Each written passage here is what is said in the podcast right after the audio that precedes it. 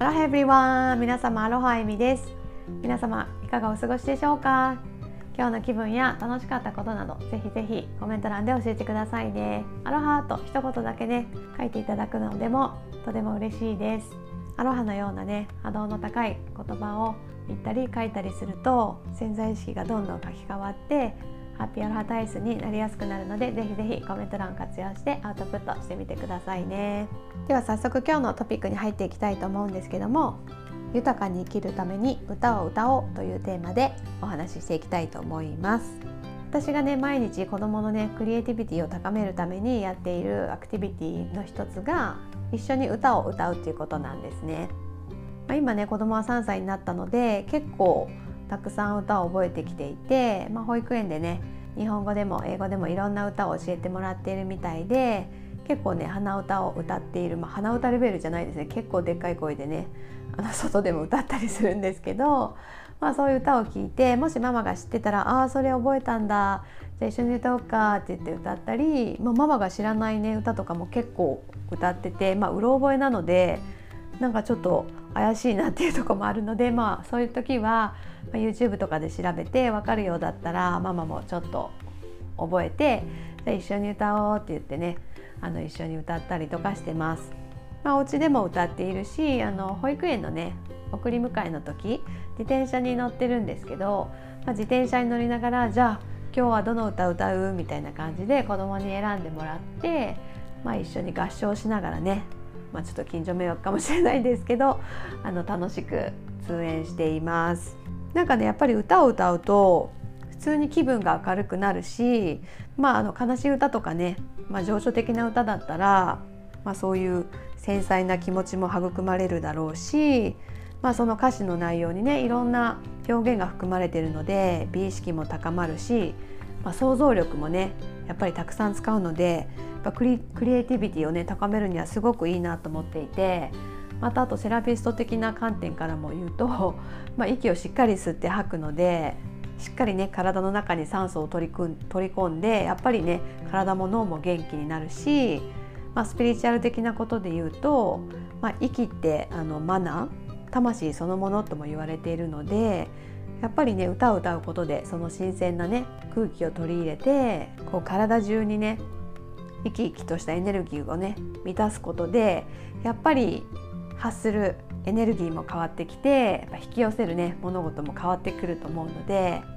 なんか気分が乗らないなとかちょっと今日はなんか悲しいことがあって元気ないなっていう時はねなんか自分が好きで元気が出そうな歌をね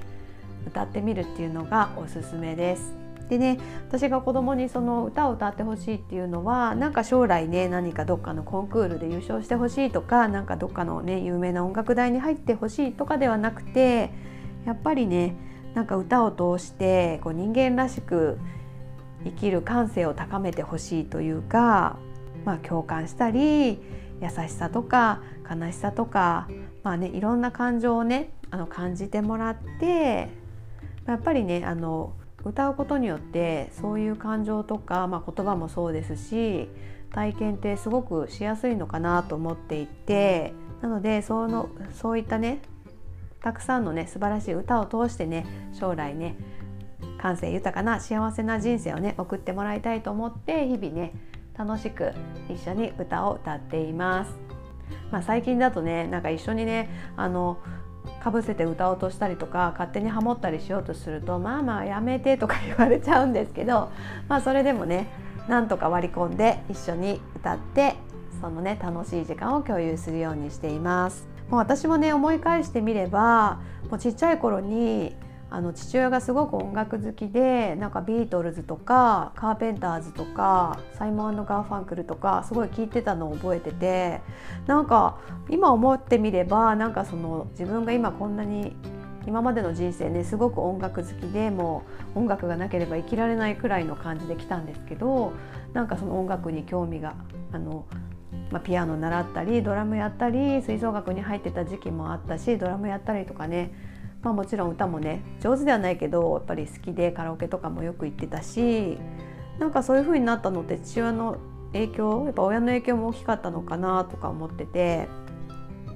でもちろんその聴いてた曲も結構英語の曲とかも多くて全然父親はその海外志向でもないし英語も喋れないんですけどなんか好きだったみたいで結構聴いててなんかちっちゃい頃に聴いてる音楽ってすっごく入ってるんですよねその時はもちろん意味もよく分かんないしただねなんか家でかかってるから知ってるぐらいの感じだったんですけどやっぱり物心ついてきた時にそのやっぱり有名な音楽なので改めて聞き直してみるとすごく入ってるんですよねなんか自分の体にマインドに。うん、なのでやっぱり小さい頃に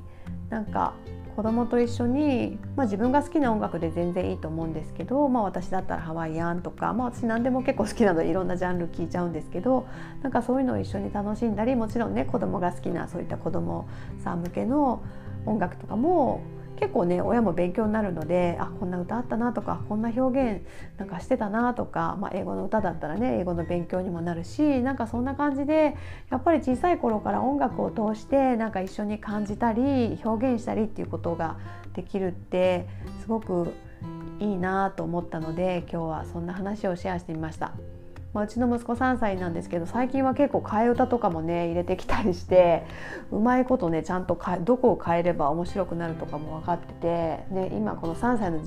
3歳の時期って結構あのおならとか、ね、なんかそういうワード好きじゃないですか。なんかそういうのに変えてなんか笑わそうとして言ってきたりとか、まあ、そういうね笑わすとかいう感覚もすごくね、まあ、関西人では特に大事だなと思ってて、まあ、本当になんか正しく美しくとかだけじゃなくってなんかねこう笑いとか遊びも入れながらねなんか親子で一緒に楽しくね音楽を通してあのクリエイティビティを高めていけるといいんじゃないかなと思いました。まあそんな感じで今日も最後まで聞いていただきありがとうございました皆さんもぜひぜひねあの普段のね生活で意識して子どもたちと一緒に歌を歌うっていうことをやってみていただけると嬉しいですでは今日のお話が少しでも楽しかったよとかね役に立ったよと思っていただければいいねとかコメントいただけると嬉しいです。またね私はあのママや女性が輝かせるようにサポートしたいと思っていましてもちろんねママや女性だけじゃなくて子供に関わるね大人たちが夢を持ってねキラキラ輝いて生きる姿を見せることで子供たちもねあの才能豊かに成長していけると信じていますのでそういった思いにね賛同していただける方は是非あのチャンネルフォローしていただけると嬉しいですしあのこういった思いにね賛同してくれそうな友人や知人の方がいらっしゃったらあのシェアしていただけると本当に嬉しいです。ではではこれからも皆さんの役に立つ発信をしていきたいと思いますのでどうぞよろしくお願いいたします。今日もハッピーでアロハな一日をお送りください。ではでは。